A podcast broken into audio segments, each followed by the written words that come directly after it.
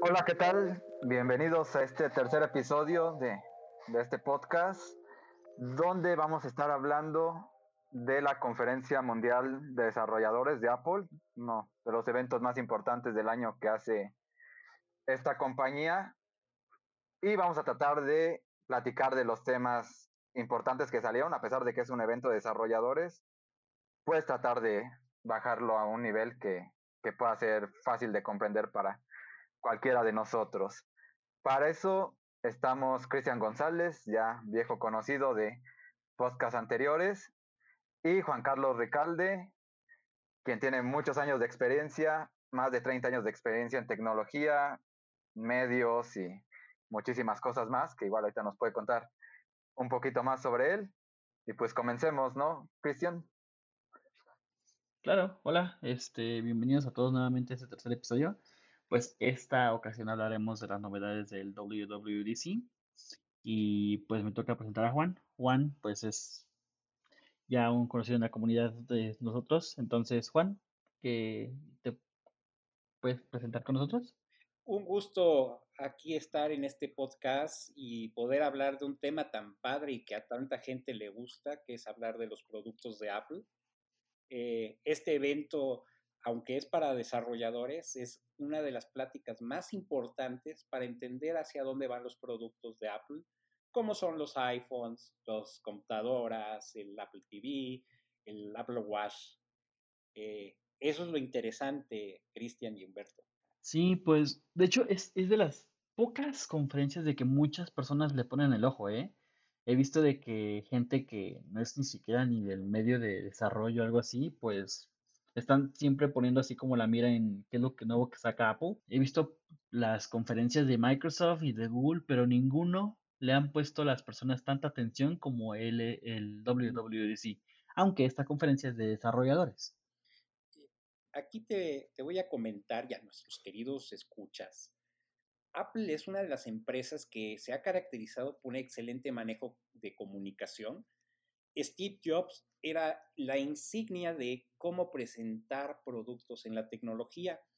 Y justamente este evento siempre lo llevaba él a cabo Actualmente lo hace Tim Cook a raíz de la muerte de Steve Jobs y ha dejado un sello indiscutible sobre cómo se deben vender productos de tecnología. Sí, recuerdo muchísimo. Yo, recuerdo que, que de así, yo ah, estaba yo en secundaria hasta eso, cuando empecé yo a ver los, los, los keynotes de iOS. O sea, bueno, después del release de iOS me gustaba bastante ver qué era lo nuevo que, que salía. Quizá de ahí despertó un poquito mi interés hacia la tecnología, o bueno, más mi interés, pero siempre, siempre he recordado que gente no relacionada le ha presentado, bueno, le ha parecido muy bien todos los releases. Y más que nada, siempre en estas, pues, en esos eventos, incluso gente no desarrolladora he visto que dicen, oye, pero ¿cómo puedo descargar la nueva versión? ¿Cómo puedo probar lo nuevo? O sea, muy pocas empresas logran eso y eso fue gracias como a todo lo de Steve Jobs. Exactamente. Y este evento se caracteriza por ser el primero que es totalmente virtual. Eh, este evento eh, también tiene el sello de un cambio radical que iremos platicando en el transcurso de, esta, de, este podcast.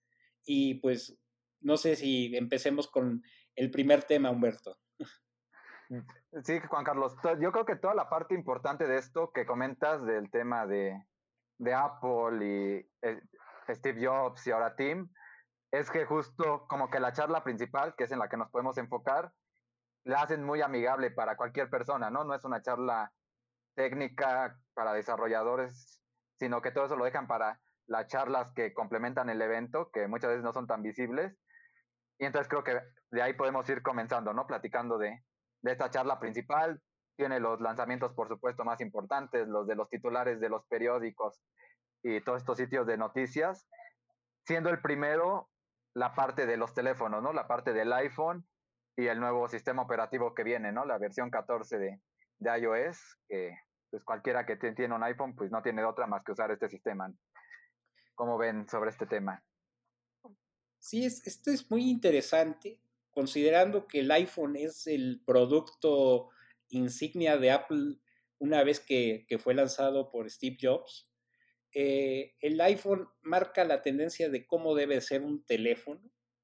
Eh, es uno de los dispositivos, digamos, más elegantes en cuanto a sistema operativo y uso. Eh, hoy en día muchos de los equipos Android tratan de emular o igualar el, concepto de, Apple y este es uno de los conceptos que más cuida Apple. En este caso, eh, pudimos encontrar, Cristian, ¿qué te parece esa parte interesante de poder tener en el home este, lo que son widgets? Me parece increíble. De hecho, eso me recuerda muchísimo y muchas personas le han recordado también a Windows Phone en sus inicios. Recuerdo que para mí era súper importante tener como anclado un tile para que me notificara cuál era el, mis últimos correos o el clima sin tener que abrir la aplicación. es algo que a Apple pues sí le faltaba, ¿no? Ya teníamos antes la idea en iOS, ahorita ya con lo que ponen ahí directamente, está ya directamente a pantalla, está muy, muy, muy interesante. Humberto, ¿tú qué nos puedes comentar sobre la el nuevo Home? Pues creo que, como comenta Cristian, ¿no? Mucha gente lo ha relacionado con, Windows Phone. Creo que aquí, sin duda, a los tres nos gustaba ocupar ese sistema operativo. Y era de una de, una cosa, las cosas que yo extrañaba mucho cuando migré a, iPhone. Eh, toda esa interactividad que te ofrece tener widgets en la pantalla principal, ¿no? Poder ver más información de ciertas aplicaciones, que bueno, esto por supuesto va a depender de la aplicación que tanto exploten las características, pero el hecho de no tener que estar entrando y saliendo de las apps para ver cierto tipo de notificaciones o cosas importantes para nosotros, sin duda le puede dar un empuje muy fuerte a ciertas aplicaciones que lo aprovechen al máximo, ¿no? Porque creo que ahí va a estar todo, no es tanto el tema de los tamaños, sino que de verdad le den vida toda esta parte de la pantalla principal de, del teléfono. Sí, de hecho yo empecé a instalar este la beta en un teléfono iOS 7 que tengo, eh, ahí para, para hacer pruebas con aplicaciones, me va muy bien. Y de hecho es algo interesante de que estas betas pues han tenido, bueno, han sido las que han sido más pues rápidas y sin tantos bugs como anteriores. Recuerdo que yo probé, por ejemplo, iOS 9, creo, con un iPad y la verdad creo que terminé regresándome de ese mismo día a la versión este actual, o sea, la versión anterior. Entonces, ahorita está, está estable, lo tengo ahorita instalado en el iPad y en el, en el teléfono. No lo quiero instalar en mi teléfono principal porque pues de eso también hago cosas. Entonces, van muy bien y he probado muchísimas de las cosas que son nuevas. De hecho, el tener como los iconos ahí, los, por ejemplo, el del clima o el calendario directamente en la pantalla, está súper increíble. O sea, me ha gustado bastante esas, esas opciones. Tienen otras cosas Apple que pues ahorita no se pueden probar como tal.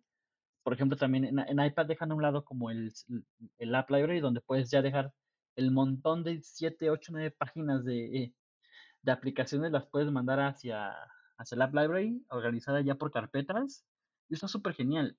Y es algo que pues también hacía falta para todo el tipo de aplicaciones que tiene iOS. O sea, iOS es de los que más aplicaciones buenas tiene.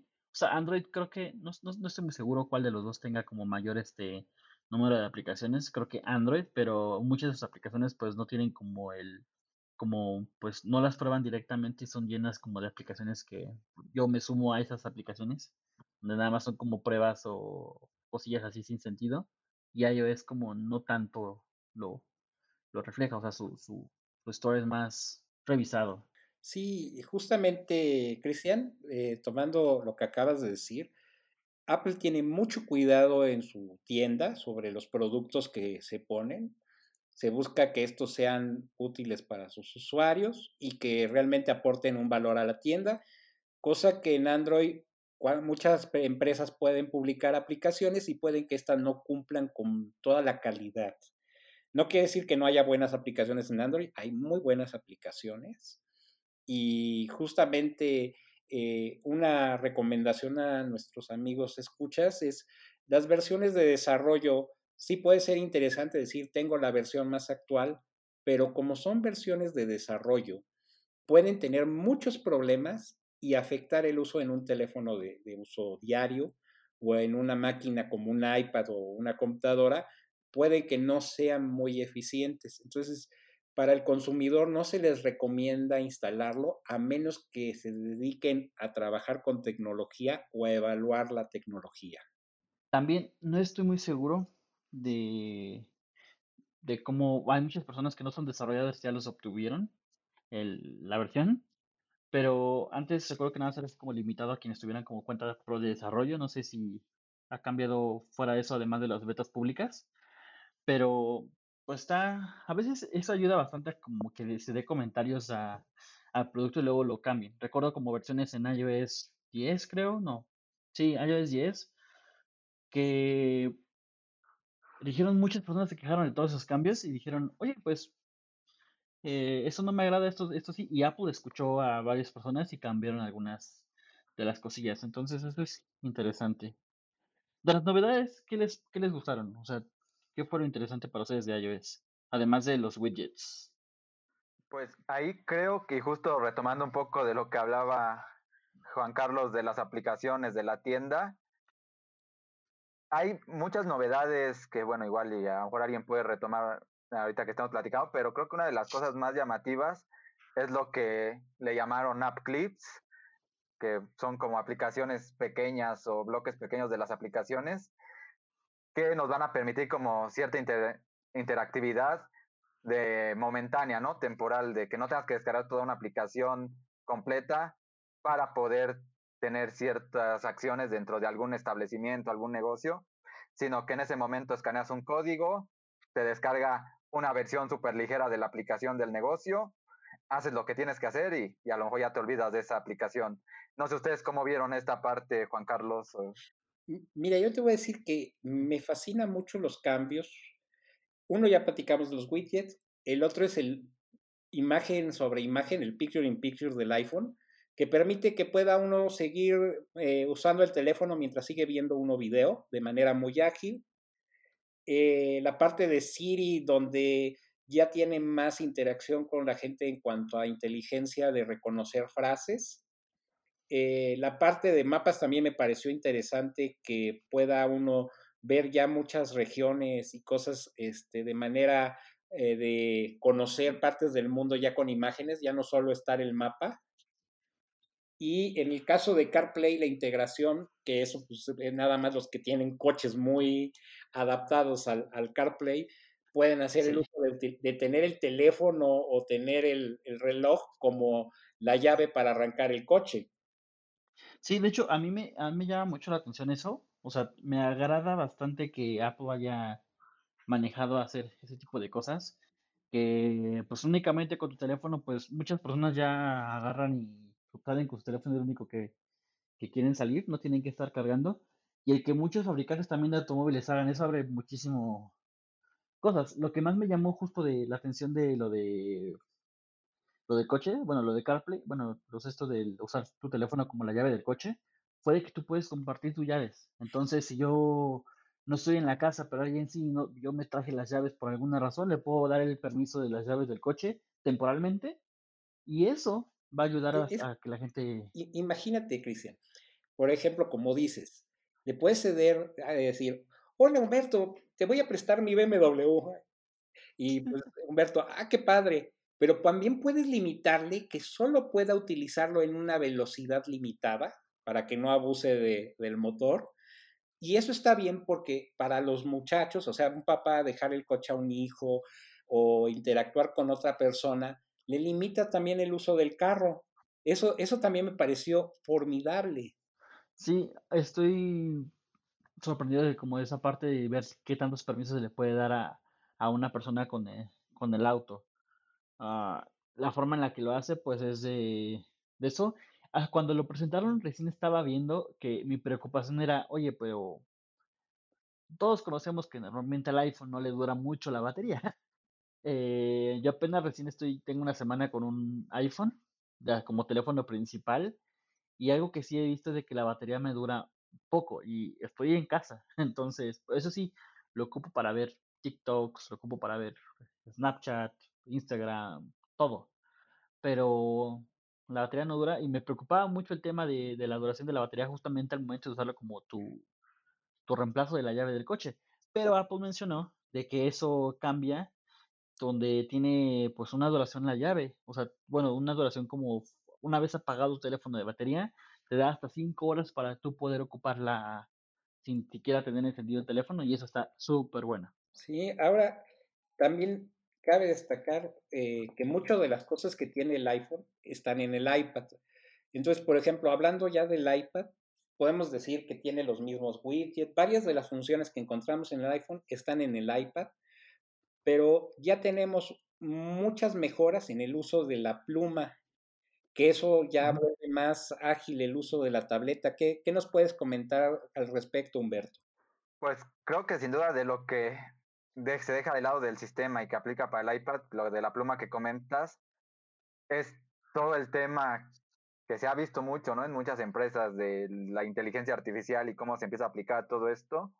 Y en específico con el tema de la pluma, pues el hecho de que la escritura a mano la pueda reconocer mucho más rápido y más exacta, o temas de que si dibujas estrellas, octágonos, flechas o figuras un poquito más complejas, también se puedan convertir directamente en una imagen pues ya bien hecha, ¿no? Como lo haríamos a lo mejor en un PowerPoint o ahí donde agarramos la figura prediseñada. Pues acá lo hacemos a mano y le dejamos a todo este poder del iPad y de la pluma que lo convierta algo pues ya más bonito. Otra cosa muy interesante es la parte de, de, lo que viene siendo el manejo de idiomas. En toda la plataforma y ahora ya tenemos una aplicación para hacer traducción tanto de lo que hablamos como de lo que escribimos, ya como parte del teléfono, del iPad o de la computadora. Ese ya también me pareció una, una innovación que tal vez no sea tan reciente, pero ya está muy mejorado.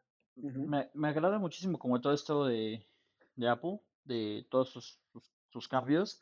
Algo que también de, de, de, de iPad es, por ejemplo, que me quedé pensando bastante en eso es que la integración que tiene ya con la aplicación de notas de que puedas tú este, agarrar y escribir una dirección y luego, luego te lo pueda como marcar y mostrar la ruta hacia esa dirección que tú nada más anotaste, está súper bien. Recuerdo que uh, en un momento Microsoft hizo algo similar con OneNote.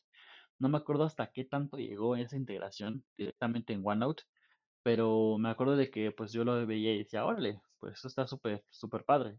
Era justo con con la Surface, me parece, si no estoy, si no me equivoco, donde tenían como sus post-its o su página de esa de, de notas y traducía todos esos números telefónicos, correos electrónicos, recordatorios de eventos, todo eso te lo reconocía para poder este, hacer tus propios eventos.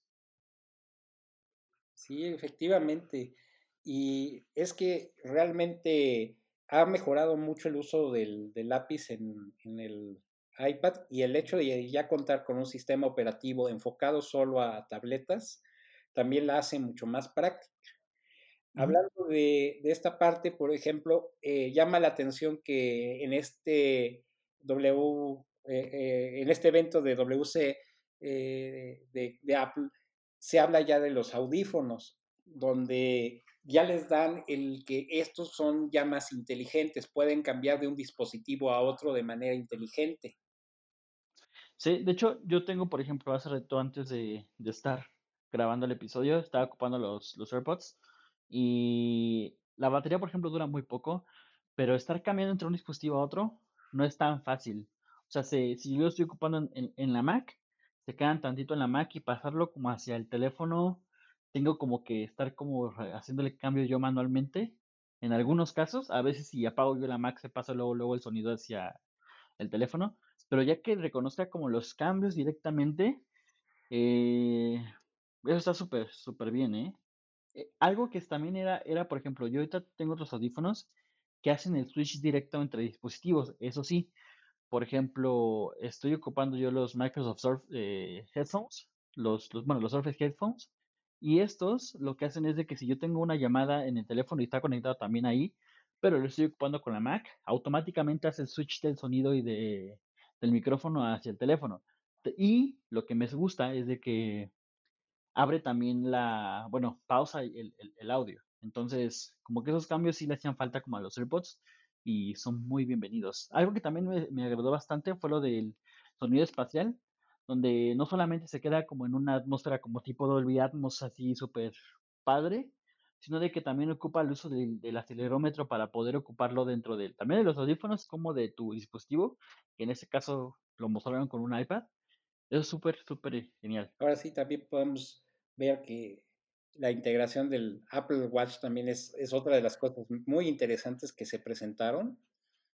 El, que ahora ya podemos eh, compartir las carátulas y poder este, tener mayores variedades eh, a nivel de poder diseñarlas. Antes estaban muy restringidas, ahora ya hay más variedad y puede uno eh, decir, esa me gusta, me la puedes pasar y la puedes compartir ese fue algo que me pareció muy interesante del Apple Watch. La otra es que ya permite monitorear el movimiento del cuerpo cuando uno baila o cuando uno está haciendo actividades. Y lo del lavado de las manos, ¿qué opinas de eso, Humberto? De, poder ya medirte cuánto tiempo te lavas las manos. Eso está muy llamativo. De hecho, pues por supuesto que viene de acuerdo a la problemática que tenemos ahorita en temas de salud, ¿no? Donde el lavado de manos es súper importante y justamente la idea de esta función es que el mismo reloj te diga cuando pues ya cumpliste con, con los segundos adecuados, ¿no? De lavado de manos, de acuerdo a las reglas de sanidad, por todos estos temas de COVID. Entonces, pues creo que es de las cosas interesantes de la tecnología, ¿no? Como en algo que, que es tan cotidiano que uno de toda la vida sabe que tiene que lavarse las manos y eso que ahora se recalcó más con toda la situación, pues ya te va a ayudar a, eso, que probablemente en las ventajas eso se traducirá en, en temas de, que, de salud y de ahorro de agua y cosas que van a impactar directamente en, en otros aspectos. Sí, pues algo, yo por ejemplo, yo ahí pongo un, un pero en todo esto, es de que pues con todo el tema de COVID, el traer también este un reloj es como un poco de infección. Entonces, sí me gusta la idea de que, pues, obviamente, pues, tu Apple Watch te notifique que automáticamente vea que te estás lavando las manos y te cuente el tiempo. Pero por otro lado es como de, pues, tus manos estuvieron en contacto con muchas cosas, también el, el reloj. Entonces, yo ahí como que, personalmente, yo ahí le veo un pero. no sé ustedes. Yo creo que está, está bien. De por sí el, el reloj ya es también este, resistente al agua lo cual eh, ayuda a que también tenga una cierta higiene con el, con el reloj. Sí. Eh, sí, Digo, prácticamente eh, algo también que es muy interesante para nuestros amigos es que es la primera vez que en el evento de desarrolladores hacen cierto hincapié en funcionalidades de HomeKit. Por lo general, HomeKit siempre se hablaba dentro de los dispositivos, cómo funcionaba, y en esta presentación se fueron más a cómo todos los dispositivos de Apple conviven en la casa para el control de lámparas, crear ambientes según la hora del sol, este, colorear las lámparas dependiendo de los gustos de la, de la habitación, con monitorear y controlar cámaras. Por ejemplo, ¿qué les parece todas estas partes de tener homologado todos los dispositivos y ser compatibles tanto con Google, con Apple y con más de 200 marcas de equipos para, para casas inteligentes. A mí, yo por ejemplo, yo puedo hablar de, mi experiencia con todo esto. Eh, yo, por ejemplo, mi casa la tengo hasta cierto punto como automatizada en algunas cosas. Por ejemplo, dentro de aquí de mi habitación, pues tengo varios focos, igual en el, incluso en el baño tengo focos de Hue, que voy midiendo y, y haciendo como dependiendo de algunas cosillas, ¿no? Algo que también este hago es que pongo muchas automatizaciones con respecto a las luces. Entonces yo, por ejemplo, desde la, desde la Mac, abro la aplicación de, de Home y si estoy en una reunión, yo notifico ahí como de estoy en reunión y en automático las luces de la sala pues se ponen en color rojo, indicando que estoy en una llamada. Y esa integración como tal está muy buena. Algo que sí quisiera como probar es el hecho de que pueda yo poner un timbre con cámaras, revisarlo desde la desde el iPad, por ejemplo, del celular, que me notifica, oye, pues, ¿qué onda? Y con lo nuevo de las cámaras, que también presentó Apple, que tiene el reconocimiento facial con ese tipo de cámaras, que a muchos les quedó la duda de, pues, ¿cómo hace eso, no? Pero yo estuve leyendo un poco y ese reconocimiento no lo hace directamente con, no, no sube nada de esas imágenes a la nube, sino que cuando abres la aplicación, lo que hace es que analiza con las fotos que tienes previamente guardadas de una persona y ahí te dice quién es la persona que está llamando a tu puerta. Muchos se quedaron con la idea de, pues, oye, es que privacidad y cómo puedes hacer eso y no sé qué, pero no. Al final de cuentas, pues lo hicieron muy pensando al usuario de, de la seguridad de quién está incluso tocando a su puerta, ¿no? De que esos datos se puedan como filtrar. Sí, efectivamente. Y la privacidad, pues fue parte de también de todo el discurso del evento y va desde los permisos que se dan a las aplicaciones y el control entre dispositivos. Hubo también ese, este año hicieron mucho énfasis a la privacidad. Este, ya llevaban como un rato hablando mucho del tema de privacidad y cómo asegurar los datos de las personas, pero creo que este le dieron un espacio importante, algo así como permisos, incluso para las fotos. Eso es, eso me parece interesante. Yo estaba probando con iOS 14, eh, al momento de usar, por ejemplo, Instagram, me da el permiso de que si quiero yo nada más darle el permiso de acceso de todas mis fotos a la aplicación, o únicamente ciertas fotos. Entonces eso me parece muy buena idea. Y el hecho también de que pueda yo compartir mi ubicación y que no sea la ubicación exacta, sino una ubicación aproximada. Entonces, eso puede servirme para aplicaciones tipo, no, no tipo como Uber, pero así que nada más es como el clima, que fue el ejemplo que dieron, donde no es necesario que sepa como tu ubicación exacta y en todo momento, sino nada más el, el estimado o tu, tu rango ¿no? de, de ubicación. Sí, eso es, eso es muy importante hoy en día que el tema de la seguridad es, de lo más importante. Y básicamente, eh, casi podemos decir que con esta nueva versión de, sistema operativo en general, en la seguridad es un hincapié que ahora ya llega hasta lo que es a MacOS, que este es el como el bombo y platillo de más fuerte porque viene aunado a, un cambio tecnológico. Eh, actualmente MacOS eh, va a ser la primera versión que corre en ARM y en Intel al mismo tiempo. Quiere decir, esta versión es un paso intermedio en la migración que piensa hacer Apple ¿Qué pueden hablarnos de Cristian y Humberto sobre este nuevo cambio de procesador que va a tener Mac? Ok, pues creo que, como dices, ¿no? Es el, el tema principal de todo esto, a pesar de que este sí puede ser un tema como muy técnico para muchas de las personas que nos están escuchando ahorita, pero va a tener un impacto que, que nos afecta, ¿no? Y ahorita, igual ahorita nos pueden comentar este tema, donde básicamente pues van a dejar de utilizar los procesadores en sus equipos que han usado todo el tiempo, que son los de Intel, o bueno, desde hace varios años, que es con lo que la mayoría hemos trabajado, para crear equipos más optimizados para trabajar directamente con su sistema, que sin duda es de las características de Apple, ¿no? Que el sistema funciona muy bien en sus equipos y no hay como esta fragmentación que hay con Windows donde hay montones de proveedores y luego hay temas ahí con las instalaciones de Windows y cosas así. Entonces ahora que sea a nivel procesador, con todas las mejoras que va a traer en temas de rendimiento y todo lo nuevo que va a ir saliendo, es muy interesante, pero creo que la parte que ahorita es fundamental que, podamos platicar es justo este limbo en el que estamos ahorita, ¿no? Que, van a estar las dos versiones, las de Intel y las de y las de ARM al mismo tiempo, las de ARM.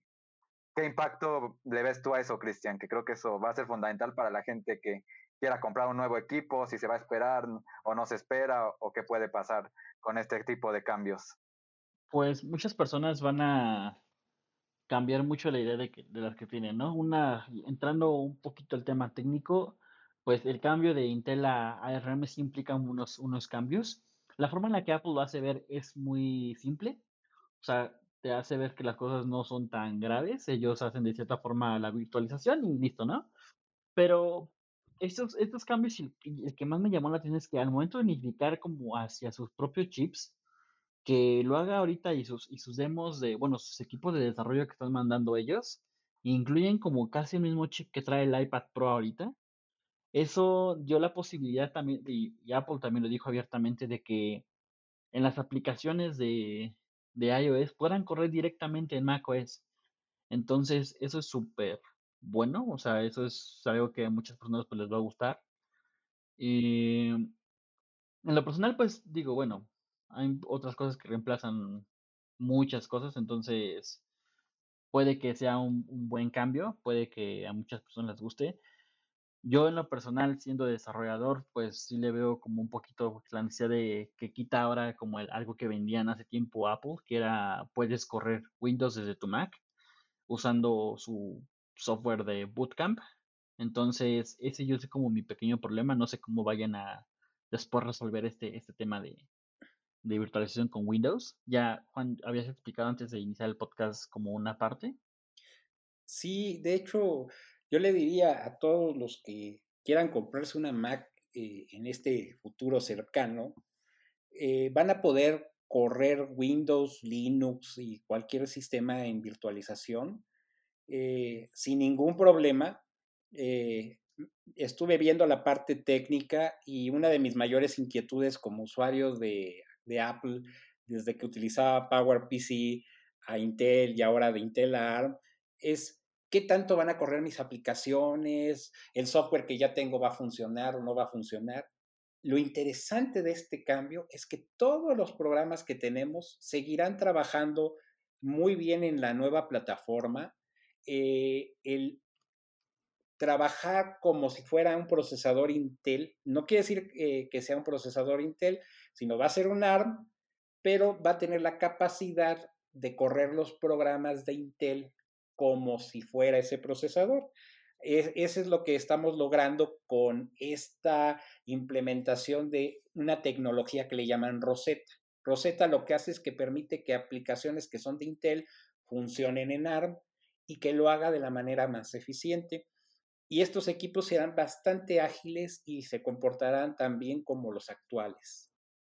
Y hasta mejor, porque viendo el demo de manipulación de color y viendo lo que mostraron de transformación de imágenes y, de cálculo, se ve que las máquinas trabajan mucho más eficientes que con Intel y ese fue uno de los aspectos que quisieron resaltar. Ahora viene probarlos en, la parte práctica de sentirlos ya en la vida cotidiana y, es un gran avance. No sé qué opinas, Humberto. Sí, la verdad es que es un tema súper interesante dentro de lo que comentaba, ¿no? El hecho de que ahora dejen de depender de Intel para crear los procesadores y ocupen algo diseñados por ellos, por supuesto que les da como toda esta ventaja de que tenga una eficiencia mucho mayor. Igual, para los que están escuchando, que a lo mejor les parece muy técnico esto de que sea ARM, Intel y estos nombres como tecnológicos, pues básicamente lo que, lo que pasa es que normalmente los procesadores ARM tradicionalmente se han ocupado en dispositivos móviles, ¿no? tablets, teléfonos y los programas de computadora no se podían ejecutar en estos dispositivos. Entonces lo que pasa ahora pues es lo que genera más dudas, ¿no? Ahora que si le van a meter a una computadora, a un procesador que normalmente era para móviles, ¿qué pasa con nuestras apps que, que ocupábamos tradicionalmente, ¿no? Y ahí Apple ha sido muy claro en ese aspecto de que todo va a funcionar hay marcas muy grandes como Microsoft o Adobe que están migrando sus aplicaciones tipo Office o, Photoshop para que funcionen aún mejor de la promesa de que va a ser transparente dentro de estos equipos nuevos, ¿no? Que van a, van a trabajar así. Y por supuesto el tema que puede ser preocupación de muchos, de que, qué va a pasar con nuestros equipos que ya tenemos, ¿no? En mi caso tengo un equipo de 2016 cuánto tiempo va a tener soporte los nuevos sistemas. Y también ahí se promete que, va a tener, a palabras de Team, soporte por muchos años, ¿no? No han dicho cuántos años, pero la, lo que, la idea que han dado es que justamente no van a dejar de darnos soporte a los que tenemos un equipo, pues no diría viejo, pero que no ocupa estos nuevos procesadores. Este, efectivamente, el, tiempo que está estimado de, vida para los equipos Intel estará en el orden de los 4 a 7 años. dependiendo de cómo se vaya moviendo los sistemas y los avances. Eh, podemos decir que todavía hay equipos que son eh, vigentes. Cada, cada año se irán sacando los equipos de cierto año de Intel. Por ejemplo, este año le tocó a los equipos del dos, mediados del 2012, algunos del 2013. El próximo año continuarán los del 2014. Entonces, hay un margen de cuatro a siete años para migrar totalmente a, a, este nuevo equipo. Y los nuevos equipos traerán mejoras y, esperemos que tengan mejores precios. Digo, Apple tiene la característica de no ser tan económico, pero sí tiene la característica de ser muy buenos productos. Sí, de hecho, yo siempre me baso como en comprar productos de Apple justamente como por todo el soporte. Ya hablé en el capítulo pasado de mi experiencia con soporte técnico con Apple y es de las pocas cosas que me ha dejado como mal en cuanto al producto, productos de Apple, pero al final siempre ha terminado como una buena resolución, entonces siempre confío en esa parte, ¿no? Apple anunció que este año a finales de, de año salen sus primeros equipos con este nuevo pues procesador y también dio como la salida a máquinas de desarrollo para algunas personas que fueron sus, sus, equipos como para, para desarrolladores para probar como los cambios entre, entre sus, equipos, bueno, su, su, cambio de arquitectura entre Intel y, y su chip. Esos programas de desarrollo pues tienen como, es una tipo Mac mini, donde tienes un sistema del su chip de la 12 con Bionic y todo eso. Y algunas cosillas para que puedan probar los desarrolladores, pues, qué cambios implican sus, sus, sus, sus aplicaciones, ¿no? Yo como soy curioso quise probar el programa, lamentablemente pues a México no hacen como entregas por el momento, pero la opción que tienen ellos es muy, muy buena, ¿no? Entonces, quiero ver qué sale con este equipo a final de año.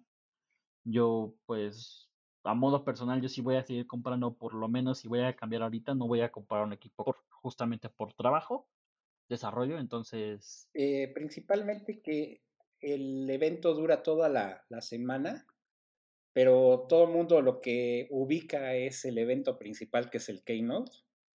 Eh, actualmente hay pláticas y videos técnicos para los que trabajamos en esta industria y justamente ese es el encanto que tiene este, este evento y esperamos que hablar de este tema haya sido un eh, maravilloso evento para ustedes y que les haya gustado esta plática que ha trabajado mucho Cristian y Humberto y que agradezco mucho que me hayan invitado a estar con ellos en este podcast.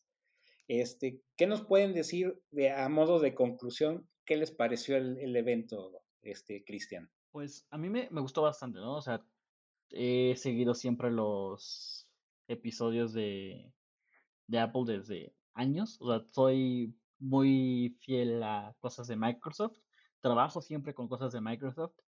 Pero siempre es agradable ver lo que hacen otras compañías, ¿no? Entonces, desde que hace. Yo, yo, yo, yo, conocí a Apple así bien de forma de tener un producto con ellos desde el iPhone 3GS, no, 3G, cuando llegó a México, pues fue así como de, un tiempo después lo compré y me gustó bastante, seguía las, las conferencias.